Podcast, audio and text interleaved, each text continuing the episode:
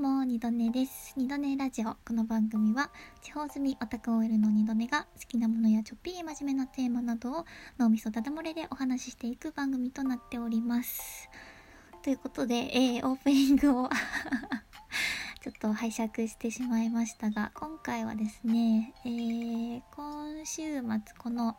金曜土曜と、えー、東京の方に行ってまいりましてで土曜日ですね一日先ほどのオープニングをお借りしました。ラジオトーク始めてみましたのズッキーさんこと葉月さんと、えー、遊んでいただきましたので、えー、そのお話をしていこうかなと思います。私があの、まあ、普段は地方で引きこもっているんですけれどもちょっと遠出した際にですねいつも旅の記録をこのラジオトークで、えー、残しているので今回もまあ自分の備忘録としてお話ししていこうと思います。本当に暇っていう 本当に暇みたいな人だけまあ聞いてもらえたら嬉しいです。でもちょっとおすすめのスポットとかもありますのでまあまあよろしければという感じですね。でえっ、ー、と、まあ、今回ですねそもそもなぜ東京に行ったかというと13日の金曜日の夜にまあ忘年会的なちょっと楽しい会のお誘いがありまして、えー、そちらに参加してきました。でなのでまあ仕事金曜日仕事終わって、えー、新幹線に 飛び乗って、えー、東京駅に着いてっていう感じで行ってきまして。でまあ金曜日行くとなるともう必然的に泊まりになるわけですよ。なのでまあ土曜日一日遊んで帰ろうとは思ってたんですけれどもまああのいろいろあってですねズッキーさんと同じところにホテル同じところに泊まることにしてでそのまま土曜日も遊んでいただきました。本当にありがとうございました。で今回はそうですね、まあ、東京駅とあと汐留の方にちょっと行ったのでえー、そこら辺を順を追って、えー、お話ししていけたらと思います。で、まずホテルなんですけど、今回は秋葉原の方にある、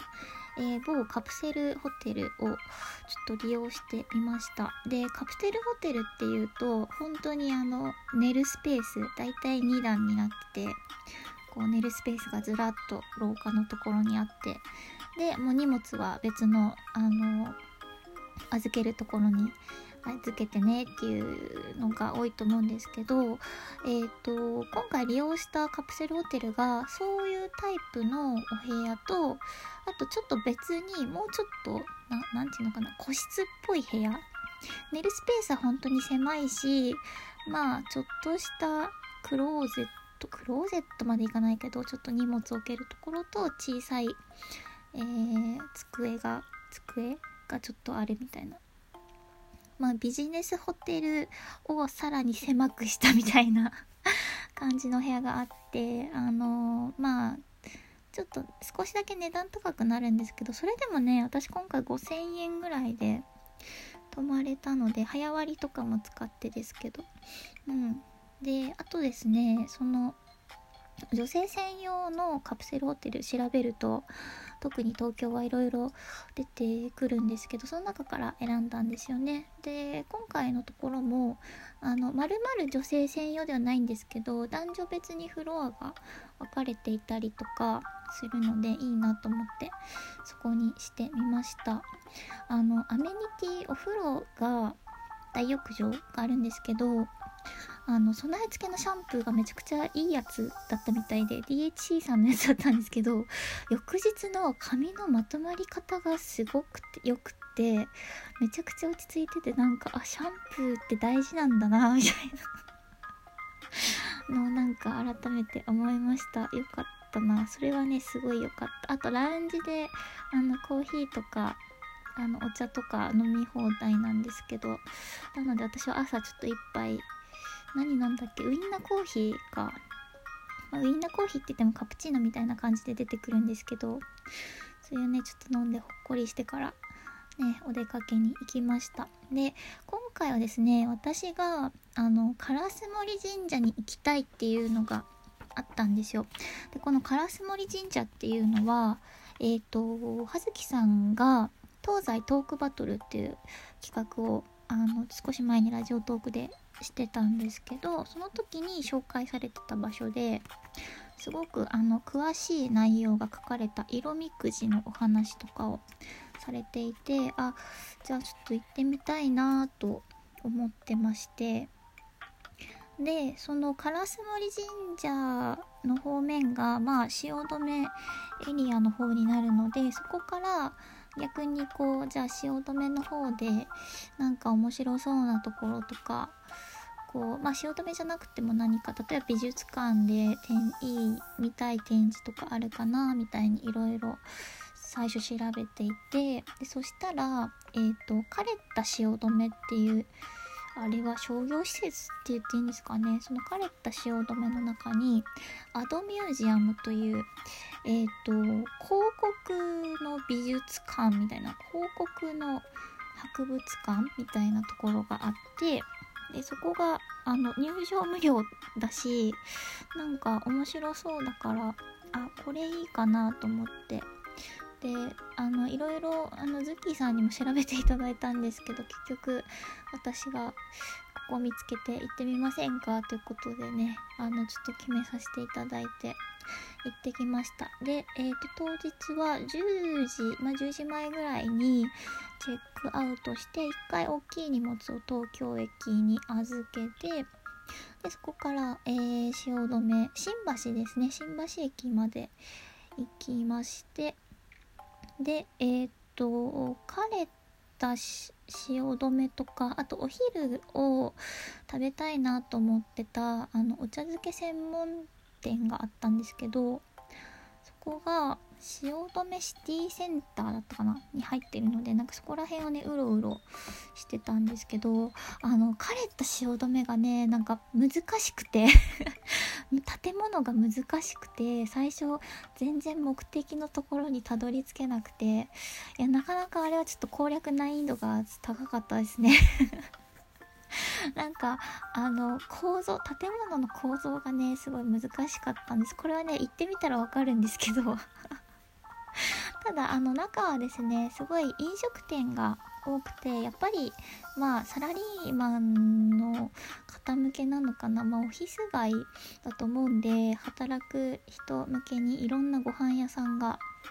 こう入ってるなっていう感じでした。でカレタの中も美味しそうなとこはいろいろあったんですけど今回は、えー、汐留シティセンターの方のえっ、ー、と、米楽さんっていうお茶漬け食べれるお店に行きました。で、いろいろ考えて先にご飯を済ませることにしました。11時ぐらいから、えー、先に、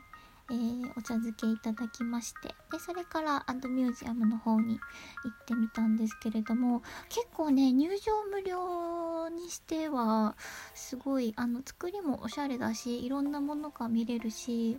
あ、これは確かに、なんだろうまた来たいなとも思ったし結構時間潰せましたね。しっかり見ようとすると1時間だと全然 見切れないような感じで内容盛りだくさんでした。で常設の場所とこうまあその時期ごとの企画展をしてる場所。今回だといろんな世界の広告とか CM とか、えー、ポスター作品とかが見れるような場所があってであとですねライブラリーとしてその広告とかデザイン関連の書籍がこうずらっと置かれているような場所もありましてそこはまあちょっとした図書館みたいな感じで自由に手に取ってね読めるみたいで。あそこもね多分ゆっくりこう見てるともうほんと半日ぐらい入れるかもしれないなって 思いましたね。はい。でえー、っと枯れた汐留を後にしましてその後あのまあ烏森神社の方に行きました。で、えー、例の色みくじをね 引いてみました。これがえー、っと赤と青と黄色と緑だったかな？4色あってそれぞれこう内容が違っているんですね。例えば赤だったらあの良縁とか縁結びとか。で青だったら仕事商売繁盛とか仕事運みたいな感じで決まっていてで私はちょっと赤と青で迷って今回赤をね引いてみました。でこれはですねあのぜひズッキーさんのあのトークを前のねその東西トークバトルの方のやつを聞いていただきたいんですけどこのおみくじが今これ、ね、持ってるんですけど本当にめちゃくちゃ細かく書いてあって あの読み応えあるおみくじです。ちなみに私は吉でしたね。でねなんだろうその全体の相対運とかこういろいろ書かれてるんですけどその他にもおすすめの曲とか えー、コーディネートとかですね。書いてあってすごいすごいですよ。あとね開運デート。開運デート東京駅構内デート東京駅駅舎の東京ステーションギャラリーを散策したらグランルーフで気軽なランチ、えー、その後は東京駅一番街の諸国ご当地プラザで家族へのお土産を選ぼうっていうなんと家族への手土産まで考えてくれている。すごいすごいなランチの場所も決めてくれてる。すごい。これ本当にあのいろいろいろいろ書いてあって面白いのでもしあの機会があればぜひ 烏森神社の色みくじおすすめです。でその後は切手の方に行きました。東京駅の切手の方に行って、まあ、お店見たりとかちょっとイルミネーション見たりとかあとえっ、ー、と切手に郵便局のそのもっと局長室ってところがあって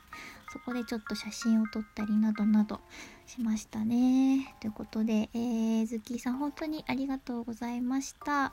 また東京行ったら遊んでください。